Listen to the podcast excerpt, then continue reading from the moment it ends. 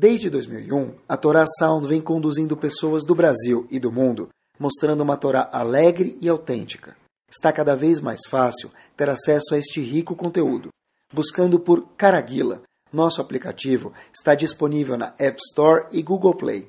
Agora é possível também assistir aos nossos Shorim em vídeo pelos sites toraanytime.com e caraguila.com.br. Torá Sound a Torá de sempre, em uma linguagem moderna e simpática, cada vez mais próxima de você. Vamos lá, boa noite. Queria, na verdade, ver, Bezat Hashem, hoje à noite, um assunto de como dá para enxergar o que a gente já conhece num novo enfoque. Entender um pouquinho, as pessoas falam, poxa vida, mas todo ano tem que ter Pesach, Shavuot, Sukkot. Não muda? De novo? A pergunta é muito boa. Como pode ser que de novo vai ter Pesach, de novo vai ter Shavuot, de novo vai ter Sukkot. É repetitiva a coisa. Como pode ser que a vida volta toda vez igual? Essa é a pergunta. Então a gente vai ver que Bezat Hashem dá para ver as coisas num enfoque diferente e muito interessante. Olhem que curioso. A gente vai começar por aqui. O Mishkan, ele ocupa um espaço muito, muito grande natural. O Mishkan o tabernáculo que era o mini Betamigdash, o mini templo, ou o templo móvel, como a gente queira dizer ele, tinha, ele tem um espaço gigante dentro do Sefer Torah. Tem algumas parashiot e algumas centenas de psukim diversos que abordam como era construído o Mishkan, e parece que repetiu, e foi de novo, e a altura, e o tamanho, e o material que é confeccionado o Mishkan. Inclusive, se a gente for comparar, uma vez dei uma pesquisada, o que, que tem mais versos? A criação do mundo, mundo quer dizer tudo, ou Mishkan, que são alguns poucos metros quadrados. O mundo inteiro tem muito menos versos. Muito bem. O mundo, o mundo, a criação do mundo, algo espetacular de notar, que é o mundo inteiro tem menos versos na Torá que deram espaço para eles, do que a criação do Mishkan, que são alguns poucos metros quadrados. Parece que até começa a repetir, faça tal cortina, faça tal, repete, repete, vai aquele, pecudei, começa a repetir, já cansa um pouquinho quem está ouvindo. A gente, a pessoa, se ele não estiver muito atento na leitura da Torá, ele já se perde. É fácil no português dos jovens brisar quando a gente está... Brisar, não sabe o que é brisar? Vocês não moram com jovens, tá? Falei. Eu falo para vocês, quem mora com jovens fica jovem. Eu escuto jovens o dia inteiro. Rabino, a gente está brisando. Brisando quer dizer spacing out, está viajando. Tá? Brisando. Shur também é cultura. Então é fácil, agora, agora eu vou repetir se vão entender, é fácil brisar nessas parashiot, se prestar atenção, porque parece que começou a repetir tudo de novo, tem muitos versos sobre o Mishkan. Mas, obviamente que nada é por acaso, e a Torá vem ensinar uma coisa para a gente. Olha que legal, tem muitas coisas, mas eu queria falar sobre, como a gente fala, um assunto só no Shur. Em Parashat Truma, que é uma das parashiot que fala sobre o Mishkan, sobre o tabernáculo, Logo na abertura dessa paraxá, a palavra terumá, que é o nome da paraxá, ela é repetida três vezes. Trumá quer dizer doação. A palavra terumá ou doação é repetida três vezes. Irashi, comentarista na Torá, logo aponta o seguinte: por que, que, Hashem, por que, que Hashem repetiu a palavra terumá três vezes? Doação três vezes. Fala uma vez doação, eu sei que está se referindo à doação para a finalidade do Mishkan. Diz Rashi para a gente, porque haviam três doações. Por isso que repetiu a palavra trumá, doação, três vezes, no que se refere ao Mishkan. Quais são as três doações, diz Rashi? Uma aos Adanim. Adanim são as fundações, as estacas de fundação do Mishkan. A segunda doação era referente aos korbanot, os sacrifícios que eram trazidos no Mishkan.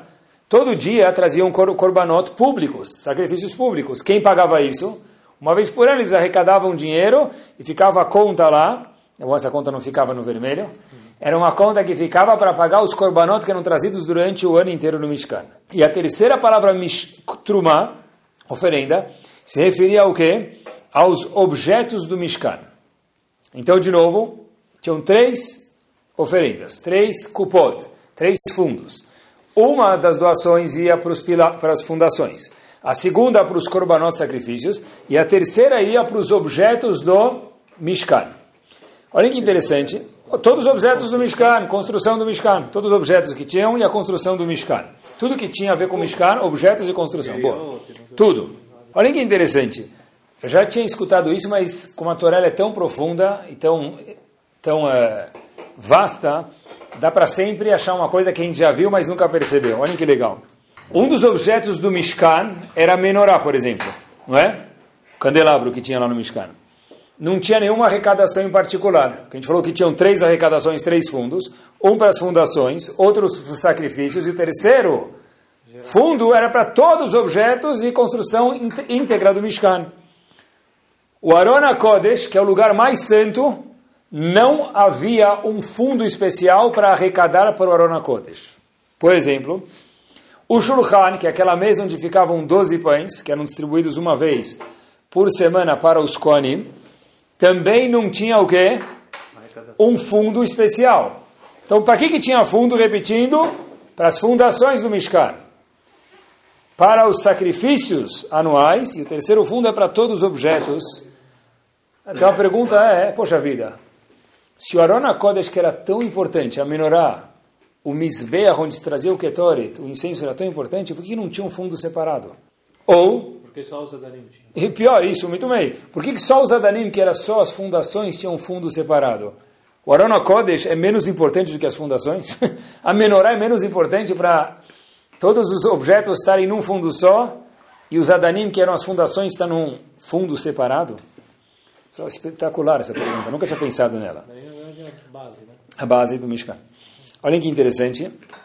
Tem um Rav, chama, tem um livro chamado Beitav, chamado Rav Schlesinger, ele, ele faz a anotação, ele dá uma resposta show. Ele fala o seguinte: os Adanim, por serem a base, por serem a fundação do Mishkan, eles merecem um destaque, um fundo distinto, seleto, que nem o Arona Kodesh merecia.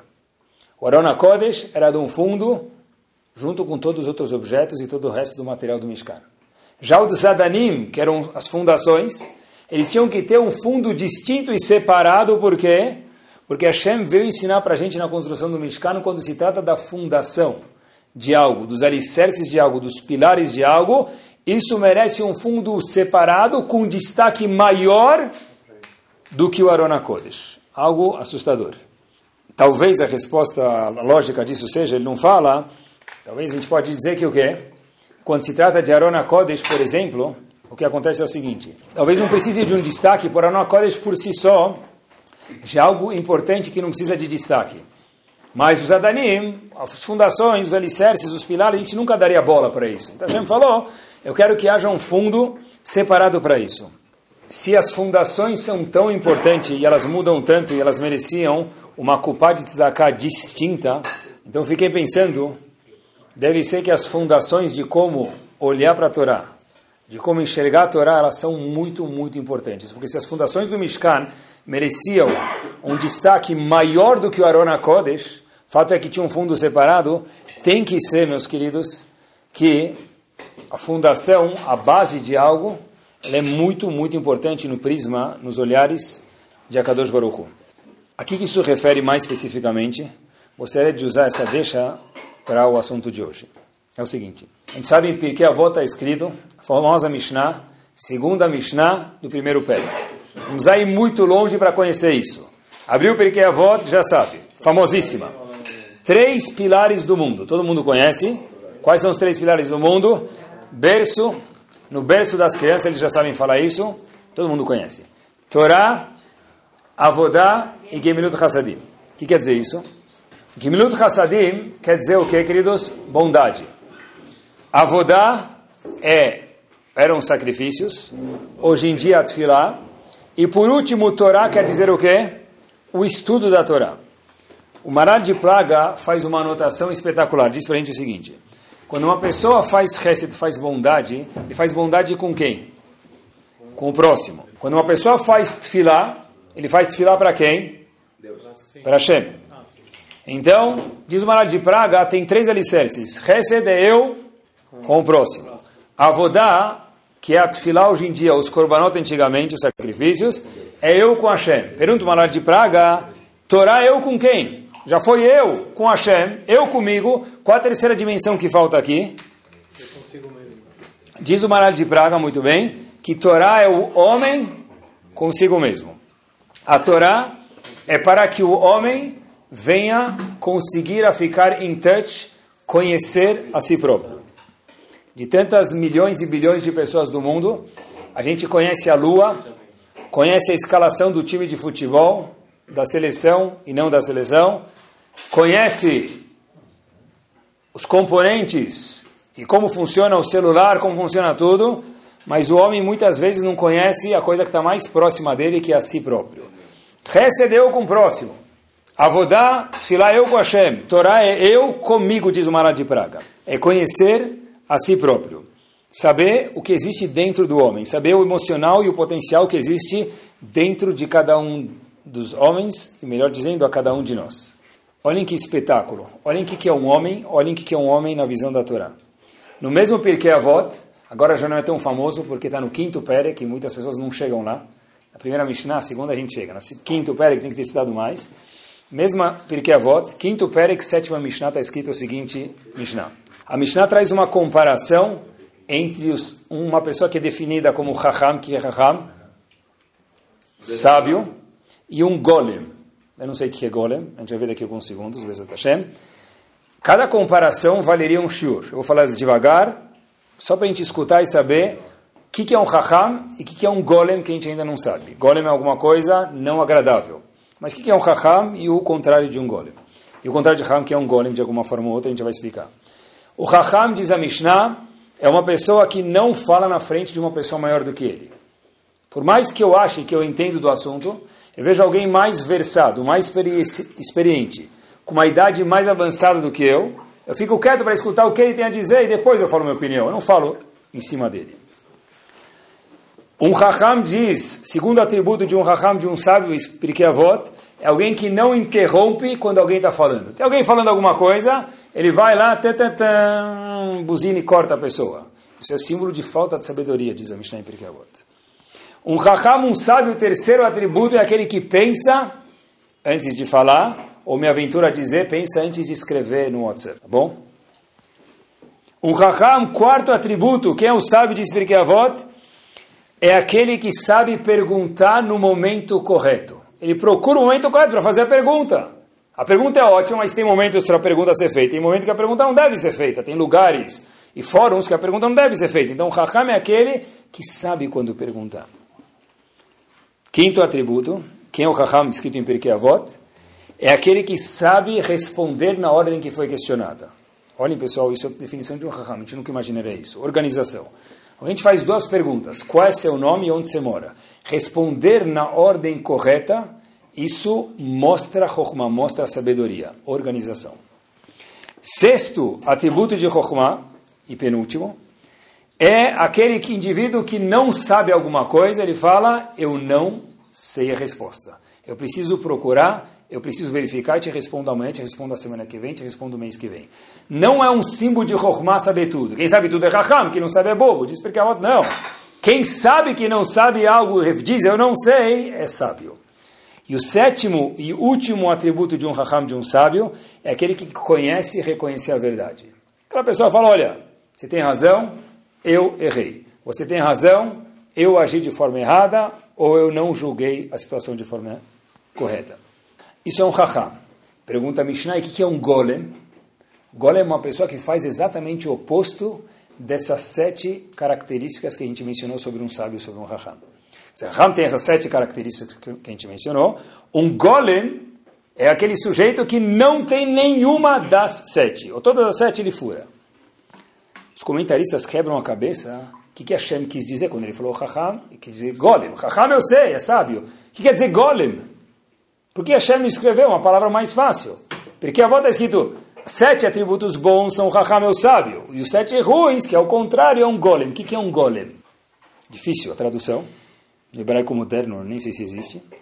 O Rambam, eu procurei, no comentário dele sobre Pirkei Avó, diz que golem é uma pessoa culta. Culta. Porém, olhem que interessante, com midot, escutem as palavras do Rambam, she'einam bishlemut, que não estão finas, completas. Veloz durot kefiraui, não estão organizadas, arrumadas conforme a forma que Hashem espera.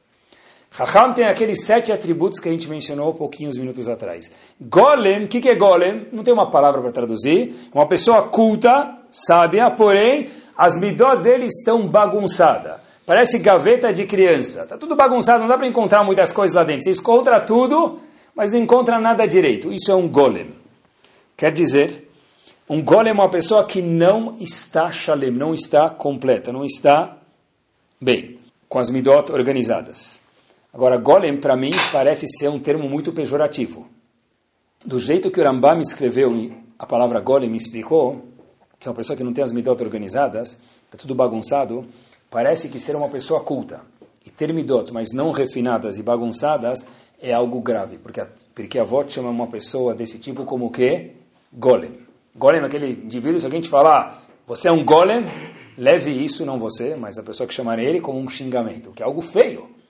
Mas o que, que, ele fez de errado, diz o Rambam? Que as midot dele estão confusas, não está arrumada, não está fina, não está refinada. Talvez o Rambam está falando para a gente que ele é uma pessoa que não é perfeita. Não pode ser. Porque quem é perfeito nesse mundo? Deus. Ninguém. Quer dizer, a gente, na Terra, ninguém. Se alguém falar sou eu, esse é o maior, maior sinal que ele tem boa autoestima, mas tem alguma coisa errada aí dentro. Porque de perfeição, só os malachim, os anjos, e acima deles, a Kadosh Baruch Hu. O fato que todo mundo está nesse mundo é porque tem alguma coisa ainda para fazer. Todo mundo que está vivo, por definição, tem alguma imperfeição, maior ou menor. Então, o que quer dizer o golem? O que, que tem de errado com ele? Deve ser que é o seguinte: uma pessoa que está faltando um detalhe na fundação dele. Nos Adanim dele que a gente mencionou, na fundação do Mishkan, tinha um fundo especial. Ele tem as midot, mas elas estão bagunçadas, falta uma visão correta de como ver as coisas. Isso é chamado golem. Por quê? Uma pessoa que tem as midot, mas está confuso, não tem a fundação certa de como enxergar as midot, essa pessoa, um termo pejorativo em Pirkei é um golem.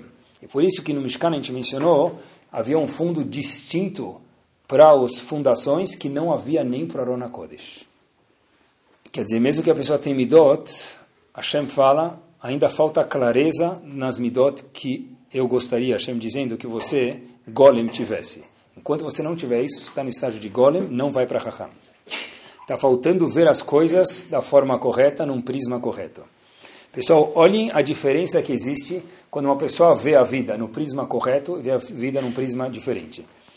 vou contar para vocês uma história que todo mundo já conhece, da Torá, mas eu queria que vocês vissem, vissem comigo como que dá para enxergar a mesma situação de duas formas, uma completamente criminosa e outra completamente louvável.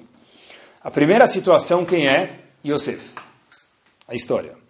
Yosef, essa é história que está na Torá, de uma forma bem sucinta, os irmãos dele estão com fome. Yaakov, pai dos irmãos, falou: a gente vai morrer de fome. Vai para o Egito, porque lá tem fome. Vai comprar comida com presidente do Egito, com o chefe do Egito, ministro das finanças. Tá bom. Foram lá, não sabiam que era Yosef, obviamente. Os irmãos chegaram, pediram comida. O irmão que era Yosef, mas o, ninguém sabia. Fez eles voltarem de volta para a casa do pai. E eles vão de novo, e eles voltam, e fez os irmãos sofrerem um pouco, bastante.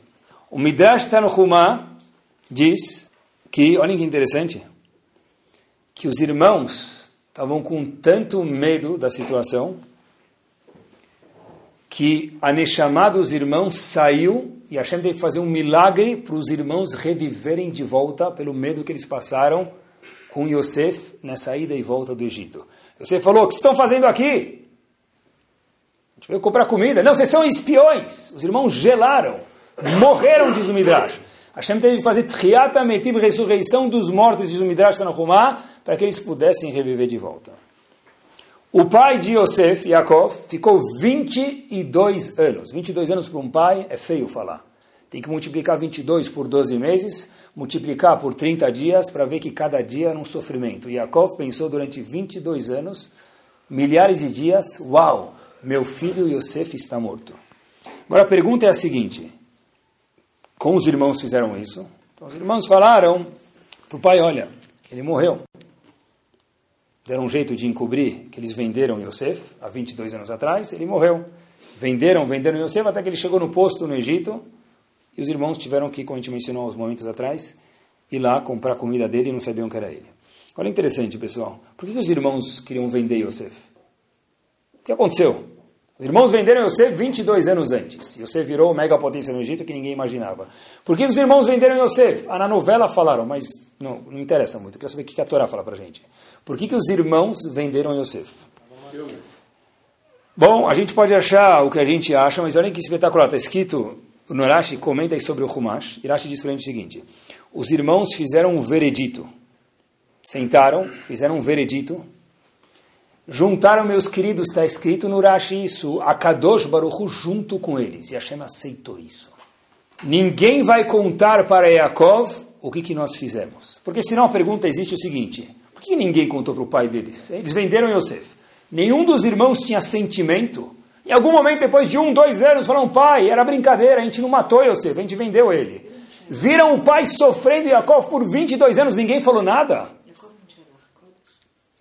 Por que, que não viu isso? Ótima pergunta também. Porque Hashem participou desse Bet Din e se comprometeram a ninguém contar nada para Yaakov durante 22 anos. Esse senhor de idade, Yaakov, Yitzhak sabia, mas não contou para Yaakov, porque se Hashem não falou para não contar, não podia contar. Yaakov passou 22 anos como um pai, mas ele era um tzadik. Habibi, tzadik ou não, era um ser humano que tinha sentimentos. Todo tzadik tem sentimentos. Se não tiver, já não é mais tzadik. Então, preste atenção, 22 anos sofrendo, por quê? Porque Hashem entrou num consentimento que não podia contar para Yaakov. Então, os irmãos falaram, a gente entrou num esquema junto com Hashem. Já viram alguém que fez isso hoje na nossa geração? Tem um veredito, ele vai no Bedin. Hashem fala, eu concordo com você. Tem que ser muito bom para acontecer isso. Os irmãos eram muito poderosos e fortes.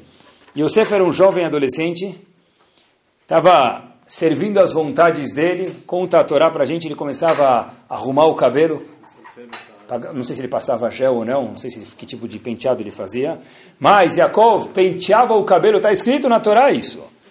Os irmãos falam, ah, para com isso, a gente vai começar agora a lidar com um jovem, teenager, aí fica penteando o cabelo. Nós somos 12 tribos. Então fizeram um tribunal para vender Yosef. Até que 22 anos depois, pessoal, olha a diferença de como a gente enxerga uma situação. 22 anos depois, os irmãos falam para si próprio: puxa vida, a gente fez um erro grave há 22 anos atrás, quando a gente vendeu aquele nosso irmão pequenininho. Puxa vida, a gente fez um erro grave. A gente não se comportou de forma correta. A justiça que a gente fez, o bedin que a gente fez, a gente forçou a Shem a participar. Ele participou porque nós somos parte das doze tribos, nós somos Tadikim. Ele foi gerado, foi movido por uma midá, por uma virtude. Qual virtude? Kin'a, inveja. Nós estávamos errados. Agimos durante 22 anos achando que nós estávamos indo em nome de Hashem mas era tudo porque lá no fundo, encoberto, lá embaixo mesmo, era uma midá, inveja. Kina. Claro, juntaram Hashem, acabei de mencionar. Eles juntaram Hashem no Bedin. Boa, porque Hashem aceitou, acabei de mencionar, porque a gente está falando de 12 tribos. Hashem participou, falou, tá bom, se vocês aceitam, eu, Hashem, vou participar junto com vocês. Era uma midá de inveja, que a gente está falando de Shvatim, era 0,0001, mas tinha isso. Olha que espetacular.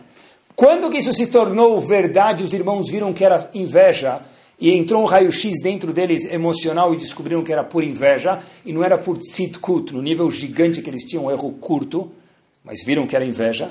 Quando Yosef falou duas palavras, Ani Yosef. Esse homem que vocês estão vendo agora no Egito e vieram comprar comida, não é o Sheikh Abdullah como vocês imaginavam, é o irmão de vocês, Yosef, que vocês venderam para o Egito. Quando eles viram isso, falaram: Uau! A gente errou. Porque se a gente tivesse certo, a gente não ia passar por esses apuros. Duas palavras fizeram os irmãos verem que o prisma no qual eles estavam enxergando toda a vida durante 22 anos, 12 tribos, meus queridos, foi de inveja, pós-facto, onde eles achavam que anteriormente eles iam fazer uma barachá por atitude que eles fizeram. Chega que deixaram Mizotav. Vetzivaram limkor et Yosef, vender Yosef. Por quê? Porque, de novo, a gente está falando de 12 tribos, não está falando de, de, de um Zé Mané. Foi um erro muito fino, muito tênue. Mas quando se revelou isso, quando eles falaram, quando o irmão falou, se revelou para eles, Ani Yosef. Olha que curioso, quando a pessoa tem fundações erradas na vida dele, ele pode agir em nome de Hashem, fazer as maiores atrocidades. Não preciso voltar para a Segunda Guerra Mundial nem mencionar isso, para limpar a raça mundana. Lá é um exemplo nojento já. Mas, Leavdil, um bilhão de vezes, se fala da Shvatim, dos 12 tribos. Até lá a gente fala de Sadikim, o erro é muito mais tênue, obviamente sem comparação. A pessoa pode viver a vida inteira dele achando que ele está fazer uma mitzvah, onde era tudo movido por o quê? Inveja. No caso aqui, duas palavras foram suficientes, Ani Yosef, para eles verem que eles estavam errados. Olha que interessante quando a gente vê as coisas no prisma certo. Um golem é uma pessoa que não é raham e tem midot, mas não está refinado, é tudo bagunçado. Falta aquela aquele fundo dos Adanim que a gente mencionou no Mishkan, que são as fundações corretas. Olha que curioso. Estava preparando esse shiur, fiquei algum, eu sempre preparo alguns dias e penso algumas horas antes de dar o shiur, eu sempre conto para algumas pessoas para ver se eu posso aprender um pouco mais. Tem uma pessoa que trabalha em Shiva com a gente, ele foi um aluno nosso e hoje era em Shiva. Isso me faz mais jovem. Então, ele, ele era, o nome dele era David Orleã e hoje é Rav David Orleã. Bom, então, ele me contou uma coisa que eu achei que tinha tudo a ver com isso. Ele falou o seguinte, olha, uma vez meu Rav me contou, o Rav dele, estudou com o Rav Victor Miller. O Victor Miller é um treinador muito grande nos Estados Unidos. Era uma pessoa muito, assim, filosófica, vamos dizer. Ele falou que quando vinha um avrer, olha qual a diferença quando a gente enxerga alguma coisa. Quando vinha um avrer para ele, um avrer é uma pessoa que sente estudar a Torá, esse é o business dele, sentar e estudar a Torá, uma das pessoas que sustenta o mundo. Quando vinha um Avrech e vinha conversar com o Rav Victor Miller, Rav fazia a mesma pergunta para todos os Avrechim. Qual pergunta vocês imaginam que ele fazia para um Avrech, meus queridos? Que Maseret você está estudando? Se você coloca a Tfilin de Rashi Rabenotam, quantos selinhos tem na sua cara, tudo isso é importante. Você tem Irat é importante. Mas a gente vê de um jeito e um gadolador vê de um jeito diferente. Olhem o que, que ele perguntava para os Avrechim. Aonde é a sorveteria, qual é a sorveteria, melhor dizendo, mais próxima da sua casa? Quando ele me contou isso, eu falei, quê? Era Victor Miller. Talvez vocês não escutaram falar nele, mas o meu quê provém de ter escutado bastante e lido livro de, livros dele. É impossível. Aonde fica a sorveteria do lado da sua casa? Quando esse homem estava indo embora do mundo, ele estava no hospital, algumas pessoas queriam vir visitar ele, ele colocou uma placa na porta do hospital, estou me preparando para uma prova. Perguntou para ele que prova, ele falou, como assim que prova? Daqui a pouco eu vou ter uma prova com a daqui, daqui a alguns momentos. Estou me preparando para isso. A gente não tem ideia de que tipo, de Talmid Chacham era esse. Ele perguntava para as pessoas, aonde fica a sorveteria mais próxima da sua casa, você sabe? Por que ele perguntava isso? Olhem como enxergar a Torá. Olhem como enxergar a vida. Como assim? Você é um avrer, você estuda, sua esposa provavelmente trabalha para ajudar a sustentar a casa. Você tem de vez em quando pensar nela.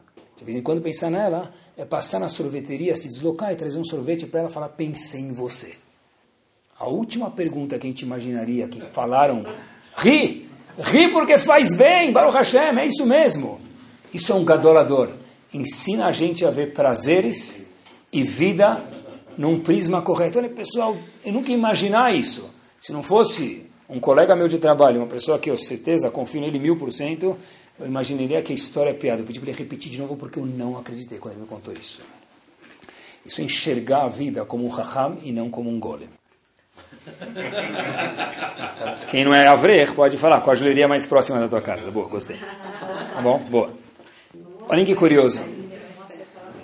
Olhem, olhem que espetacular a forma com a qual nós vemos a vida, queridos.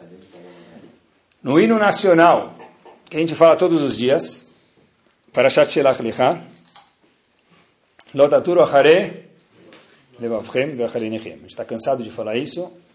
Não sei se a gente já pensou um pouco. Talvez já, não sei. Convém comigo. Não siga nem os teus corações, lev, e nem os teus olhos. Olhem o que Urashi fala sobre este passuco, não em outro lugar, é neste próprio passuco. Diz Urashi, olha, sabe qual é o problema? O olho enxerga, se você seguir teu olho, o que vai acontecer? O olho enxerga, o coração sente, e de imediato você vai querer fazer a haverá. Por isso que o pastor fala para a gente, não segue o teu coração e nem teus olhos. A gente lê Urashi, o que, que faz? Ele porque não pensou. De novo, olha que espetacular. A Torá fala, não segue o teu coração e nem os teus olhos. Diz Rashi, porque teu olho vê, o coração sente e depois você vai ativamente fazer a verá. Meus queridos, pergunta que pula do Humash, qual que é? A ordem está errada. O pastor falou não segue o teu coração nem teus olhos. O Rashi fala, sabe por quê? Porque o olho vê, depois o coração sente e depois o ser humano faz a verá. É ler o pastor, mas não é ler de verdade. É só Hazako Baruch. Eu li o Rashi, mas não prestei atenção no Rashi. Olha que espetacular. Rashi está contando para a gente o seguinte. Está certo que a ordem do pastor é coração e depois olho. Mas a ordem do pastor é coração e depois olho. Mas o Rashi fala primeiro olho e depois coração. Por quê? Porque você só vai enxergar algo na sua vida conforme o enfoque, a fundação que você estiver pronto a enxergar aquilo. O Passuco fala coração e olho, mas como que teu coração vai enxergar algo? Depende da massa cinzenta que está aqui em cima, chamada cérebro, e quanto preparado, fino, espiritualmente eu sou, para enxergar a situação. Olhem que história que ilustra isso para a gente da forma mais espetacular possível. A história se passou nos Estados Unidos.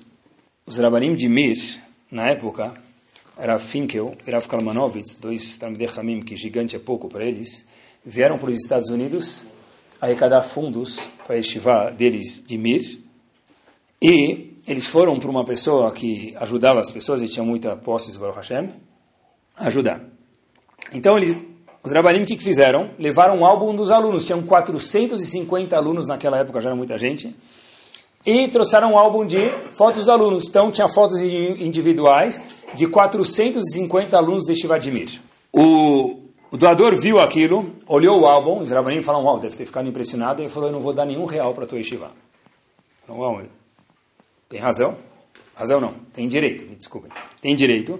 Você pode explicar, obrigado. Você, tem, você pode explicar só para a gente o porquê? Perguntaram esses dois, Tamde Hamim, para o doador.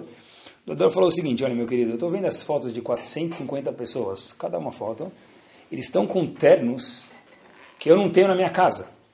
Então eu vou dar dinheiro para eles, usar o terno da Hugo Boss, George Armani, so on.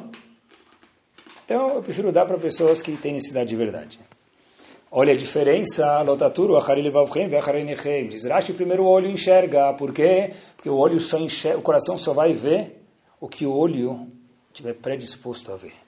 Dizendo esses dois Rabanim para eles, é, você tem razão. São 450 fotos individuais. Todos os nossos alunos não têm dinheiro. A gente tem um terno na Yeshiva. Os 450 alunos usaram o mesmo terno. E o doador olhou, tiro e queda. Os 450 alunos com o mesmo terno listrado. Eu enxergo o que eu quero. A mesma situação. Eu não vou doar porque eles são milionários. Provavelmente é o contrário, eles são paupérrimos. É o mesmo terno para os 450. Nós estamos predispostos a enxergar a situação de qualquer jeito. Outro exemplo, sim. O pessoal pode ser pessimista na vida ou otimista. Estava sentado do lado de alguém, no café da manhã em algum lugar. Perguntou, ei, como é que está a situação? Obviamente, o indivíduo do lado que começou a mugir. Horrível.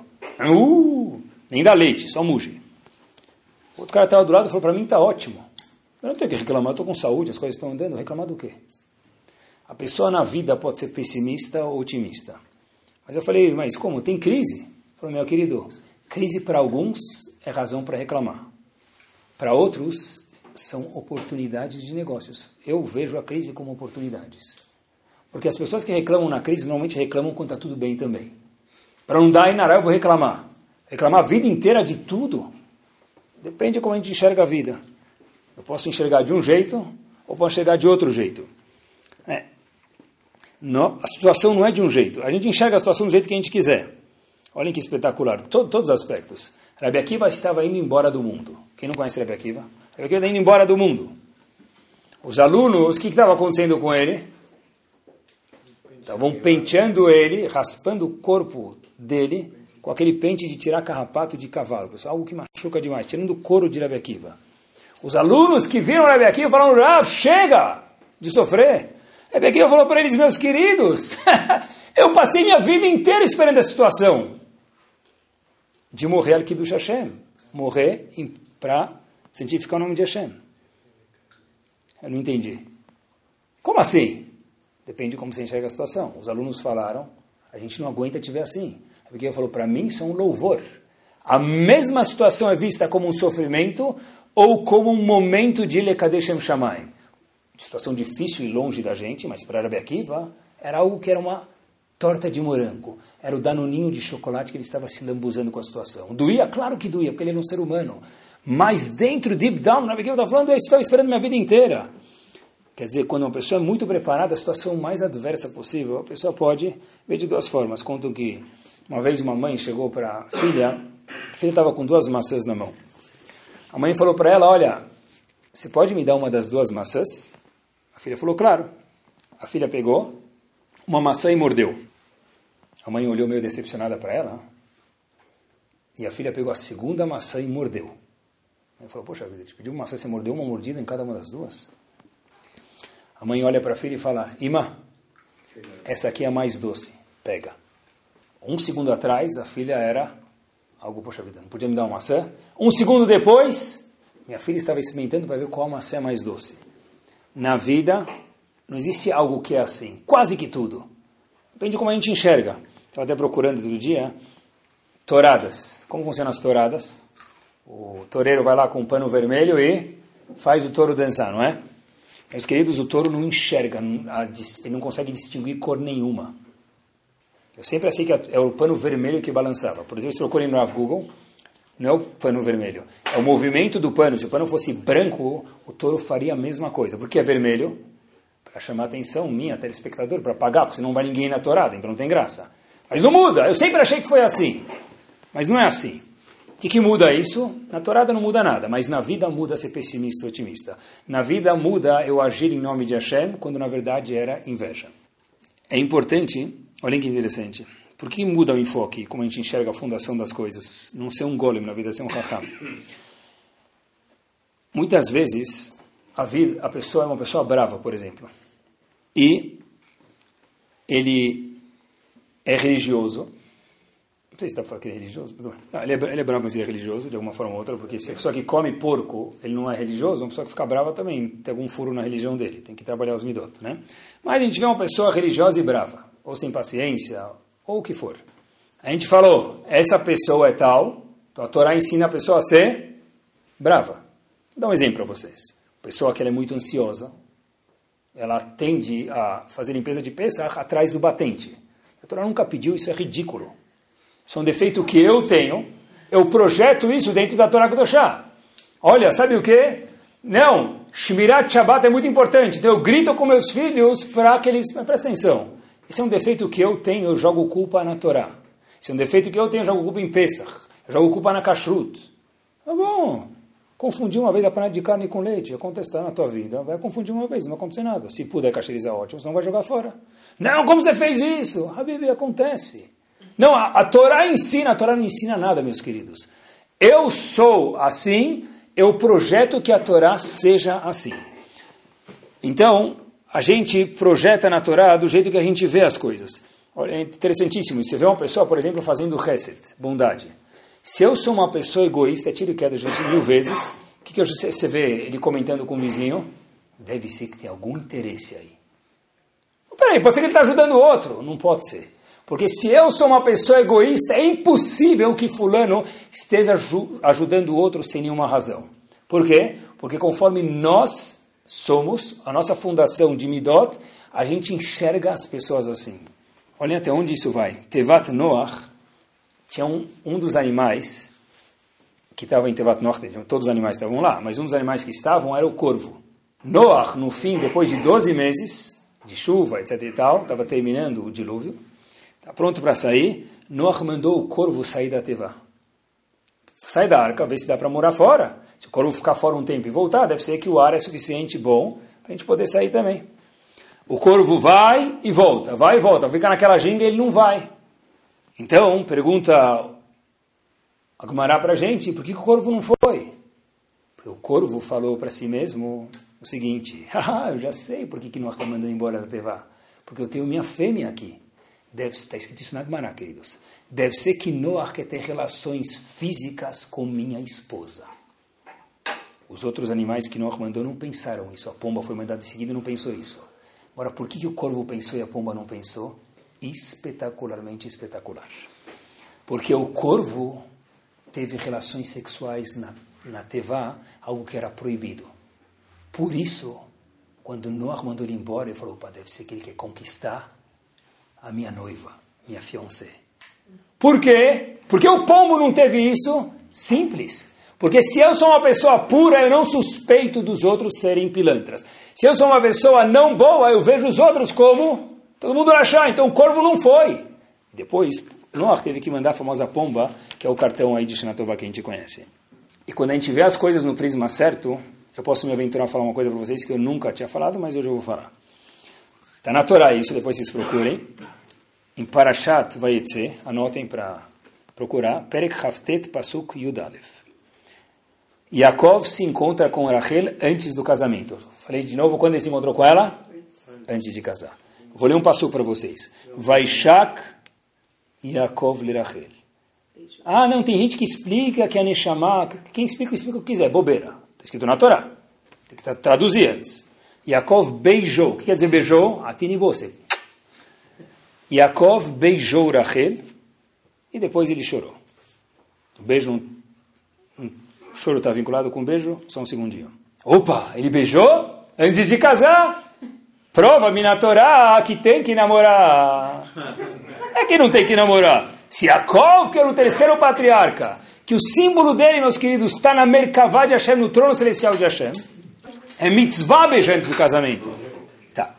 Entre parênteses, quando alguém faz uma pergunta dessa, se você for Raham, você fala, não sei responder. Mas, no começo de resposta, você falar para a pessoa, se Hashem não quisesse saber disso, o que ele podia fazer? Apagar isso da Torá. Hashem escreveu isso na Torá por quê? Quem escreveu a Torá? Não foi o jornalista, foi a Kadosh Baruch Hu. Por que ele mandou escrever isso na Torá? Porque depende de como nós enxergamos isso. Qual a resposta? Como que Yaakov beijou Rachel antes do casamento? Simples, queridos. Se a gente tiver cabeça pura, a pergunta nem existe. É. Qual foi a última vez que você deu um beijo na sua mãe, na sua avó ou na sua filha? Hoje. Beleza. Baruch Hashem. Qual conotação sexual isso teve para você? Zip. Zero. Yaakov beijou Rachel igual se beijam Sefer Torah. Nós, seres humanos, século 21, talvez tenhamos a dificuldade de ver isso, porque a gente não vê no prisma correto que é o show de hoje. Já tão acostumado com tudo que rola aí na rua e na mídia, ah, não pode ser. Então eu também vou beijar a vizinha? Não. Porque no dia que a gente for Yaakov, a gente pode beijar a vizinha. Já que a gente nunca vai ser Yaakov, óbvio que é proibido beijar. Mas olha que interessante, queridos. Yaakov beijou Rachel igual o Sefer Torah. Que se eu enxergo as coisas no prisma correto, ter beijado Rachel não é pergunta, é o contrário. Igual que eu beijo o Sefer Torah, igual que eu beijo minha mãe, igual que eu beijo minha filha, não tem nenhuma conotação sexual. Yaakov beijou. Irashi diz lá no Passuco, porque Yaakov chorou logo depois que ele beijou. Ele falou, uau, eu vou ter tribos com ela, filhos que vão ser uma das doze tribos. Eu não vou ser enterrado com ela, que tristeza. Quer dizer, que era um beijo igual que se beija um Sefer Torah. Não é um, um beijo da balada da, da, da, da, Jardim. De Avdil, óbvio. Quer dizer, ver as coisas no prisma certo. E a Hashem fez questão de contar isso para a gente. Porque se fosse Aib, se fosse feio, a Hashem teria colocado um liquid paper e nem escrito isso na Torá Kedoshá. Tá bom? Contam, uma vez Rav Galinsky contou essa história. A história aconteceu. A história aconteceu. Rav Galinsky, uma vez, Zichron Ibrahim contou essa história. Tem a ver com isso, eu acho. Uma vez, uma escola judaica, mas os meninos não sabiam muito de Torá. Mas era uma escola judaica. Então, veio um Rav importante. Ele falou, convidaram para falar dois, três minutinhos para os alunos. Então, chegou para os alunos e falou começou a falar com etc e tal, e entrou num assunto que ele achava ser importante para os alunos. Falou, vocês sabem quem quebrou as luchot? Os tábuas da lei? as Luchot? Ninguém respondeu. Agora falou, poxa vida, fiz uma pergunta básica. Repetiu, vocês sabem quem quebrou as Luchot? Ficaram olhando. Falou, meus queridos, eu fiz uma pergunta. Vocês sabem quem quebrou, gesticulando as Luchot? E ninguém respondeu, tá? Todo mundo começaram a ficar assim, assustados. O Rabino olhou para o diretor, não sabia, né? Aí, um dos presentes na plateia levantou a mão e o Rabino falou, ufa, graças a Deus alguém. O Rabino fala, Rabino, não fui eu. Mas quanto custavam as luchot? A gente pode fazer uma vaquinha aqui para pagar de volta para o senhor. Pode ser uma pergunta, depende de como a gente enxerga. Isso nos leva ao ponto final, como enxergar as coisas no prisma certo. Já que o prisma é tão importante, a visão de como ver a vida. Queridos, a vida inteira ela é vista baseada em valores. Vou dar alguns exemplos que acho que são muito importantes. O peso correto que a gente atribui para cada situação. Vou falar de alguns assuntos, só tocar para a gente saber até onde vai a Torá. Aborto, pode ou não pode? É um peso, é um valor da vida contra o valor do aborto. Quem vale mais nesta situação? A mãe ou o bebê num perigo de parto ou no perigo de dar luz? Qual o valor do Shabat versus o valor do dinheiro? Outra pergunta. Qual o valor do Shabat versus o valor da vida? É outra pergunta. Estou dando alguns exemplos para a gente ver que a Torá abrange. Qual o valor do Shalom Bait versus o valor de ter ou não ter mais um filho em casa? Como funciona trabalhar versus emuná, fé em Hashem? Você tem que ter fé em Hashem para trabalhar? Se eu confio em Hashem para trabalhar? Não, mas se eu, não, se eu trabalho, então eu não confio em Hashem? Como é que funciona? Qual que é o balanço certo? São valores na vida. Esses valores e muitos outros, que são difíceis, mas a Torá aborda eles, para a gente falar e entender esses valores e muitos outros que a gente passa na vida, todo mundo passa por eles, é necessário que haja um Talmid Raham, um sábio, acompanhe comigo que eu vou falar agora, que tem a cabeça em cima dos ombros, não só fisicamente, como religiosamente. É alguém que tem a Messorá, que recebeu a mesma Torá que foi de Avram Avinu, etc e tal, sem fazer mudanças, sem inventar moda, sem inventar, me permitam, bobeiras. A Torá tem um certo peso, tem uma certa Messorá tradição, que veio das yeshivot, e eu, feijãozinho, tenho que saber que tem gente maior do que eu, e eu não posso mudar isso. Se eu tenho uma pessoa que muda isso, eu tenho que pensar 20 vezes antes de quem é essa pessoa e se eu devo seguir ele. Porque olha que interessante a Torá ela é voltada ao futuro ou não? É? Não sei, vamos ver juntos. Existe elevador de Shabbat hoje em dia? Então deve ser que a Torá é voltada ao futuro. Existe alarmes de segurança e como usar isso no Shabbat? Existe. Deve ser que a Torá é voltada ao futuro. Como se usam sensores no Shabbat? Existem. Ah, só vai falar de Shabbat? Não. Fertilização dentro da Laha. É novidade? Existe? Existe. Quer dizer, a Torá é voltada ao futuro. Por outro lado, a mesma Torá Kedoshá é escrita com a mesma pena que era escrita em Halab, que era escrita na Polônia, que Moshe Rabbeinu escreveu a Torá. É a mesma pena, é o mesmo pergaminho que escreve o mesmo Sefer Torá e mesmo Mezuzá. A Torá é antiga ou ela é moderna? É o elevador de Shabbat ou é a pena que escreve os rolos do Sefer Torá? É aquela Torá que a gente vê no Museu do Mar Morto de dois mil anos atrás ou é a Torá do elevador de Shabbat? Meus queridos, a Torá, ela olha para o futuro, mas ela é só é válida quando ela é embasada num passado sólido. Quando a Torá muda, é algo grave demais. O que quer dizer isso? E com isso a gente termina. No Chovat Levavot, ele traz um passuco. Chovat Levavot é um livro de Mussar gigante, que Rabbeinu Bechaye escreveu ele. No Chovat Levavot é escrito o seguinte. Tzadikim yelchubam, o poshaim yikashlubam. Tzadikim vão andar no caminho da Torá, e pessoas não boas vão escorregar no caminho de quê? Da Torá. Pergunta o Ravot, como é possível? Sabe que andam no caminho da Torá? Os Rechaim não vão escorregar no caminho da Torá, vão escorregar no caminho que não é da Torá. Diz o Ravot, não é verdade. Porque a própria Torá, se não é interpretada da forma que a Kadosh Baruch Hu quer, ela permite, Hashem fez assim, para que a gente se apoie em Chachamim, ser interpretada de forma equivocada e achar uma prova para isso dentro da Torá. Diz Levavot, a pessoa pode encontrar prova para com, cometer os maiores horrores dentro da Torá, em nome da religião. Para isso, como eu posso ter o prisma correto? A resposta é a seguinte: eu preciso me amarrar em Rabanim, que seguem em Rabanim, que não vem com moda nova. Se Rabanim falaram que casamento tem que ser separado e alguém vem falar que tem que juntar e alguém. Peraí, se tem novidade, eu posso querer cumprir isso ou não. Mas se é uma pessoa que dá selinho para alguma coisa que nós sabemos no fundo que isso é errado, esse é um Rav que eu tenho que cheirar três vezes antes de perguntar se eu devo me questionar seguir ele. Eu posso querer fazer mais religioso ou menos, é um livre-arbítrio que eu tenho. Mas se eu tenho que seguir alguém, meus queridos, eu tenho que seguir alguém que ele está amarrado, a locomotiva dele está amarrada lá atrás, no vagão 1 de Moshe Rabbeinu. Nos Rabanim, que é sem novidades, que eles sabem atingir as mudanças de fertilidade, elevador de Shabbat ou o que for, mas amarrados no passado. Uma vez, alguém se, apro se aproximou de Rabi, Rabi Ovadia, Zichron Libraha, Rabi Ovadia Yosef, e fez uma pergunta para ele. Rabi Yosef falou que a resposta era X. O indivíduo falou, poxa vida, Rav, eu escutei que a resposta é diferente do que o senhor falou. Rabi Yosef perguntou, quem te falou isso? Falou, fulano. Falou, meu querido, quando se trata de uma pergunta de Allahá, se perguntar para um Rav. Não é um doutor da faculdade que pode responder isso. Disse Rav Yosef a seguinte frase. Pessoal, eu copiei e falo para vocês. Allahá não é determinada conforme Midrechov Dizengrov.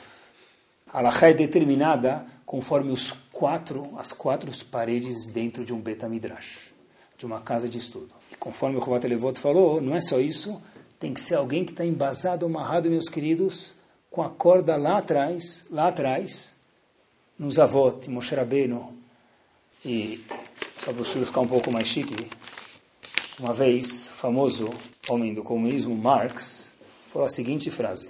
Ele falou muito forte. Ele falou o seguinte: o caminho do contrário do Lomabá, não quero falar a palavra que ele falou, o caminho do contrário do mundo vindouro, ele é pavimentado com a melhor das boas intenções. Repito, o caminho do contrário do mundo vindouro, ele é pavimentado com a melhor das intenções. Porque todo homem, no fundo, ele é tzadik. Toda mulher, no fundo, ele é tzadik. Mas se a gente não conseguir, não procurar, melhor dizendo, a pessoa certa para encaminhar a gente para o caminho certo, então a pessoa pode fazer a coisa mais grave e achar que está fazendo isso em nome da Torá. Depois de alguns anos ele vai ter, infelizmente, surpresas. Ani Yosef, quer dizer que a gente agiu 22 anos errado? Hashem falou sim. Bezat Hashem, a gente tem o zehut de quando tem pergunta, questionar isso. Num, a gente sabe que a gente está na dúvida, questionar para alguém, procurar um Rav que tem, a gente sabe que mantém a mesma coisa que foi dito para o meu pai, para o meu avô, sem novidades.